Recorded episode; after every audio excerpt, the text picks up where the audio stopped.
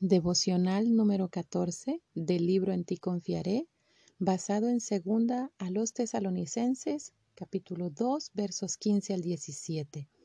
Así que, hermanos, estad firmes y retened la doctrina que habéis aprendido, sea por palabra o por carta nuestra. Y el mismo Jesucristo Señor nuestro y Dios nuestro Padre, el cual nos amó y nos dio consolación eterna y buena esperanza por gracia, conforte vuestros corazones y os confirme en toda buena palabra y obra.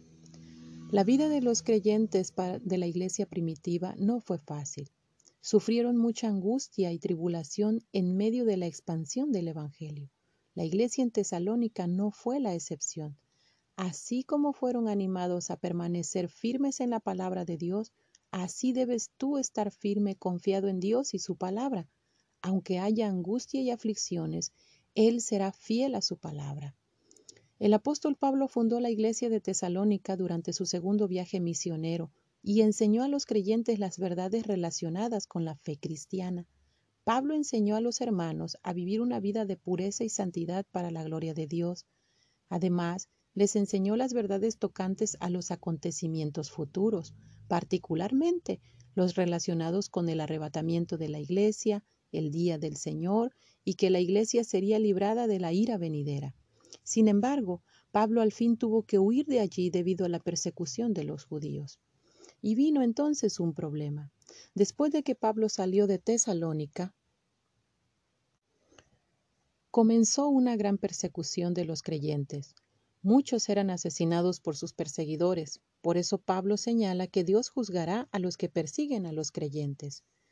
Estos estaban preocupados porque pensaban que ya estaban dentro de la gran tribulación, que el arrebatamiento había ocurrido y que ellos habían sido dejados en la tierra y por lo tanto tendrían que pasar por esa hora de la prueba. Con esa excusa, otros ya no querían trabajar y estaban siendo carga para la iglesia. Esa es la razón por la que Pablo advierte a ellos que no están en el día del Señor. El día del Señor, tal como aparece en el Nuevo Testamento, equivale al día de Jehová, mencionado por primera vez en Amós 5.18.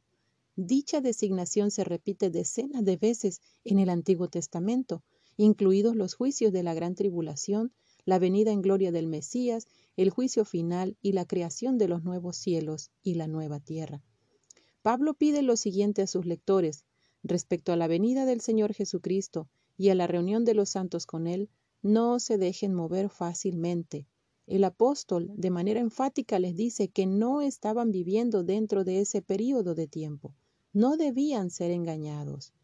Luego Pablo dice que el día del Señor no vendrá sin que antes venga la apostasía y se manifieste el hombre de pecado, el hijo de perdición.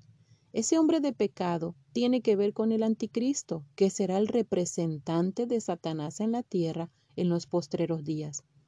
Va a intentar tomar el lugar del verdadero Cristo, proclamando que es Dios y que tiene derecho a sentarse en el templo de Dios como Dios, haciéndose pasar por Dios. Estas cosas aún no habían pasado, pero Dios será fiel en cumplir su palabra y no los dejaría solos. El apóstol anima a los creyentes ante la desesperanza que tenían. Parecen haber olvidado lo que habían aprendido de Pablo. Así que éste no les dice nada nuevo, sino solo los reafirma en lo que les había enseñado tiempo atrás. Dios sería fiel en cumplir su palabra. Un día Él traería retribución a los que no conocieron a Dios ni obedecieron al Evangelio de nuestro Señor Jesucristo.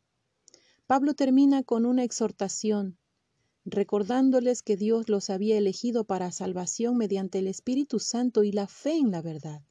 Dios los llamó por el Evangelio de la gracia, por eso los exhorta a retener la doctrina que les había enseñado. Él les recuerda que el Señor es fiel a todas sus promesas y que cumplirá todo lo que ha prometido.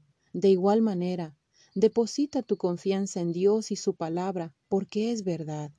Aún en el momento de la aflicción, que es donde se prueba tu fe, confía en Dios y aférrate a su palabra, sabiendo que en Él estás completo y seguro.